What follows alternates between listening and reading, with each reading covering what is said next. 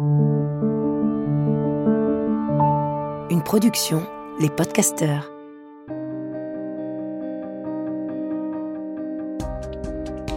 Bienvenue dans le podcast Cool Parents Make Happy Kids, le podcast pour kiffer sa parentalité.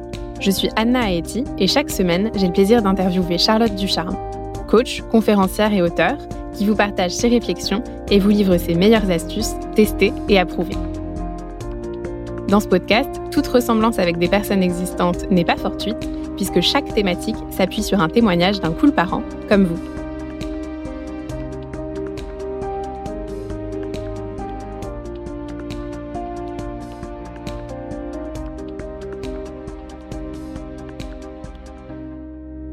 Cette semaine, on se retrouve pour parler d'un sentiment qui peut être partagé par de nombreux parents, l'impression de ne pas être écouté par son enfant. Comment faire dans ce genre de situation On en discute ensemble avec le témoignage de Mathilde, maman d'un garçon de 5 ans et demi. Mathilde nous partage que depuis quelque temps, elle a du mal à gérer le quotidien avec son fils qui ne l'écoute jamais, comme elle nous dit. Elle explique que lorsque son mari ou elle lui parle, elle a l'impression qu'il fait mine de ne pas entendre, euh, qu'il ne répond pas et continue ce qu'il est en train de faire.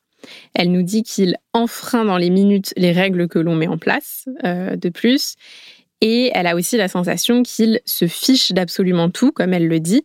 Euh, par exemple, lorsqu'il renverse un vase ou qu'il fait du mal à un de ses amis en jouant, par exemple, il n'a ni l'air peiné, ni l'air désolé. Alors Charlotte, déjà, est-ce que tu peux nous dire euh, ce que tu penses de la situation? Alors, je comprends, euh, Mathilde, je vois tout à fait la situation où, dans la famille, on est vraiment dans une, dans une situation où, où on essaye de faire faire des choses à notre enfant, où notre enfant ne fait pas, où il n'y a plus de connexion en fait avec notre enfant. On a vraiment cette sensation que le quotidien est devenu une contrainte pour l'enfant qui, entre guillemets, euh, tire la gueule, ne fait pas ce qu'on lui demande, n'écoute pas, et euh, un agacement euh, pour le parent face à cet enfant qui semble en avoir rien à faire.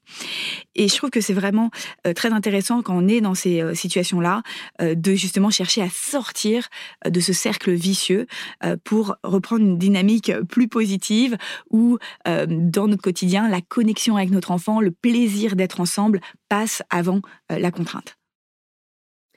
Alors, selon toi, qu'est-ce qui peut euh, expliquer, du coup, un enfant qui, n'écoute pas et surtout qui reste euh, un peu voilà, dans, son monde euh, sans nous répondre alors qu'on est en train de lui parler?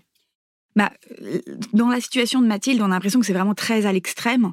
Et je, je pense que on vit parfois ces situations où notre enfant n'en peut plus parce que, euh, et je le vois d'ailleurs, euh, mon mari, parfois, ça lui arrivait aussi d'être comme ça, euh, de ne plus écouter parce qu'en fait, je fais tellement de demandes qu'il en a ras-le-bol et hop, on ferme, on ferme les oreilles, on n'écoute plus rien, on en a assez, c'est trop.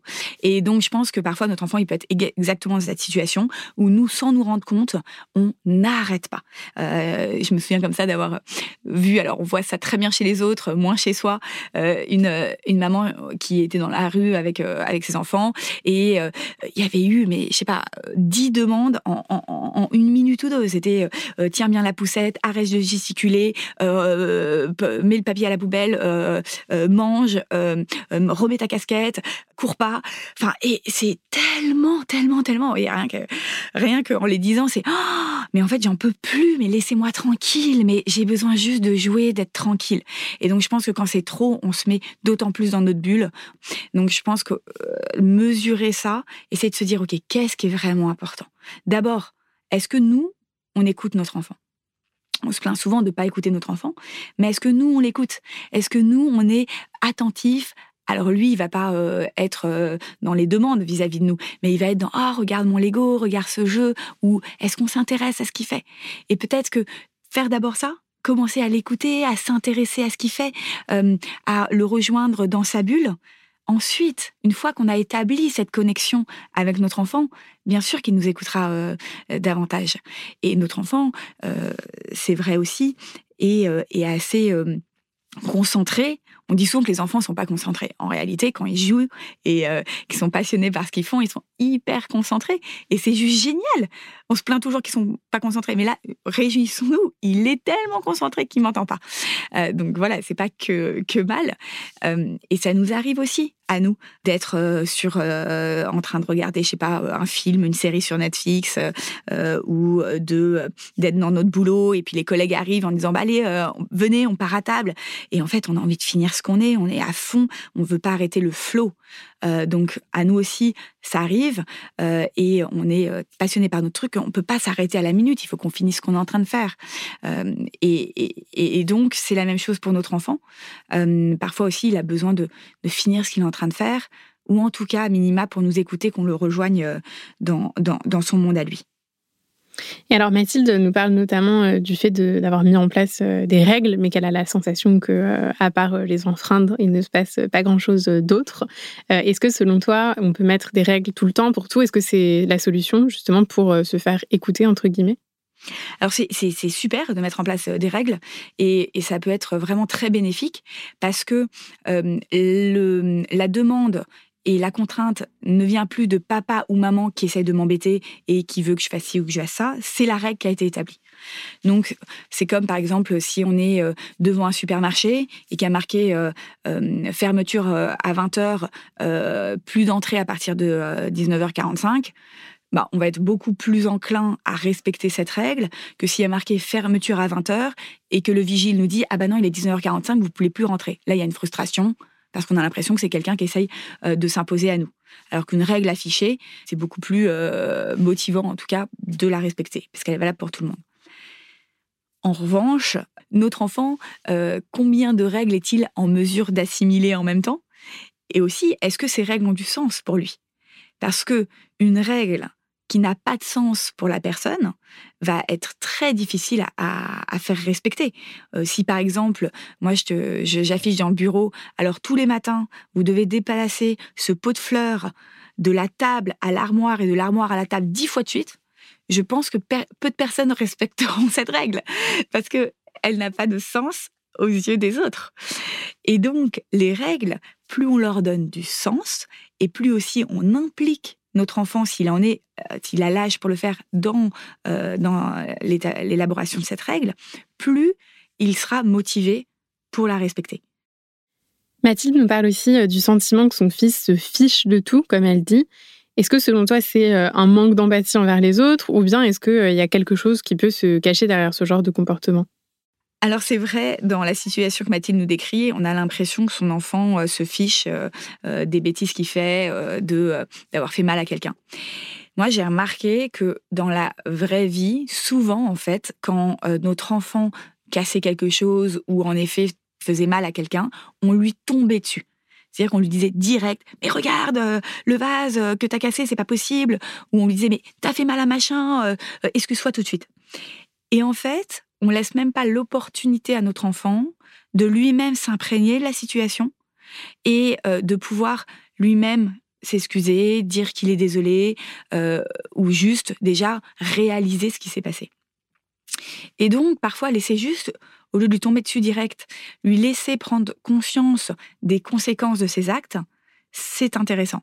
C'est-à-dire euh, le laisser par exemple avec l'enfant qui pleure à côté et juste ne pas nous réagir, euh, on lui laisse la place du coup pour réagir. Parce que si on réagit à sa place et qu'on on essaie de consoler celui qui a pleuré ou on essaye euh, de lui faire dire pardon, euh, on ne lui laisse pas l'opportunité de le faire par lui-même. Et donc, il peut y avoir aussi ce truc de je suis nul de toute façon et je me ferme parce que je me ferme parce que j'ai l'impression de me prendre un vent de reproche dans la figure et parfois c'est trop dur donc je ferme, je suis impassible. Et donc laisser ce moment-là euh, de réaliser que le verre est cassé et peut-être même sortir de la pièce et, lui dire bah, qu'est-ce qui s'est passé? J'ai l'impression que le verre est cassé. Alors bien sûr, euh, il va être étonné de cette réaction qui n'est pas habituelle chez nous. Et juste le laisser lui-même s'excuser, être désolé, c'est plus facile d'être désolé auprès de quelqu'un euh, qui euh, est un peu voilà désemparé face à la situation que d'être désolé par rapport à quelqu'un qui nous reproche tout de suite, nous insulte, nous dit c'est pas bien ce que tu as fait. On n'a plus envie de s'excuser parce que déjà qu'on se fait rabaisser, on n'a pas encore envie de se rabaisser davantage. Mathilde nous donne aussi l'exemple d'une sortie au parc où son fils euh, s'amusait euh, dans les jeux. Elle a commencé à le prévenir cinq minutes avant euh, qu'ils doivent partir, mais pas de réponse. Et au moment où il fallait vraiment partir, il continuait à jouer, à rester dans son monde sans, sans écouter Mathilde, qui a été obligée du coup d'aller le chercher pour partir. Est-ce que tu peux nous partager une astuce dans ce genre de situation? Et donc ça, c'est très intéressant l'exemple de Mathilde, parce que c'est vrai que parfois, on attend à ce que notre enfant fasse ce qu'on lui demande euh, au moment où on lui demande. Et ça, en fait, euh, bah, ça marche pas bien avec les enfants. Parce que les enfants, comme je vous disais, ils sont dans leur bulle et ils ont une capacité extraordinaire à profiter de l'instant présent et à kiffer l'instant présent. Exactement comme certains, je sais pas, on a une soirée, tout le monde danse comme des dingues, et puis on dit à notre conjointe ou à notre conjoint, bon bah là il faut partir et tout de suite. Bon, ça va être un peu difficile pour la personne de partir là tout de suite alors qu'elle est en train de se marier avec ses potes. Donc notre enfant, c'est la même chose, euh, ce qui ne veut pas dire qu'on va rester trois heures au parc. Hein. C'est pas parce qu'on comprend notre enfant qu'on va le laisser euh, faire euh, tout et nous ne pas répondre à, à nos contraintes à nous. Mais en revanche, au parc, ça me paraît évident que pour que nos enfants, notre enfant puisse partir du parc, d'aller le rejoindre, de voir ce qu'il fait, de s'intéresser. Ah ben c'est trop bien, euh, euh, t'es monté jusqu'en haut de l'araignée ou je sais pas. Dire bon bah maintenant euh, que t'es monté, on, y va. Et, juste avoir ce moment de connexion avec lui qui fait que les, qui va nous écouter. Si on se connecte pas avec lui, si on s'intéresse pas à lui, si on est à l'autre bout du parc en disant bon maintenant tu viens, bah, c'est beaucoup plus difficile. C'est sûr, il ne voit qu'une contrainte, il ne voit qu'un parent qui est dans la contrainte. Il ne voit pas un parent qui est connecté à lui, qui s'intéresse, qui joue avec lui, qui partage. Et donc faire passer aussi dans notre quotidien avec notre enfant ce plaisir d'être ensemble, de s'intéresser à ce qu'il fait, de l'écouter, essayer de diminuer un petit peu le nombre de demandes, de contraintes, parce que certes, il y a des contraintes, mais la vie ne doit pas devenir une contrainte.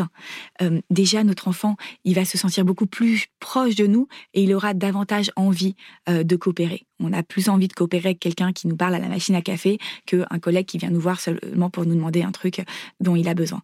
Et donc voilà, remettre cette connexion en priorité, euh, ça permet ensuite que les choses se passent de façon plus fluide et puis essayer un peu aussi de le laisser vivre sa vie, un certain nombre de libertés et concentrer nos demandes sur des choses qui sont vraiment importantes. Merci beaucoup Charlotte pour toutes ces pistes. On retient notamment le fait d'offrir à nos enfants une écoute similaire à celle qu'on aimerait et puis garder en tête que bien souvent un enfant euh, qui n'écoute pas c'est avant tout un enfant qui est dans sa bulle, captivé par ses activités. Si euh, ce sujet t'intéresse et que tu souhaites aller plus loin, avoir euh, des astuces pour ajouter plus de joie dans notre quotidien de parents, plus de complicité avec euh, notre enfant également, on donne une conférence inédite sur le sujet avec Charlotte le lundi 4 juillet à partir de 21h. Alors si tu écoutes l'épisode à temps, note bien la date et inscris-toi gratuitement sur notre site internet coolparentsmakehappykids.com. Tu peux également y inviter tes amis et sinon n'hésite pas à te renseigner sur notre appli Cool Parents Make Happy Kids qui permet d'être accompagné sur ces sujets toute l'année.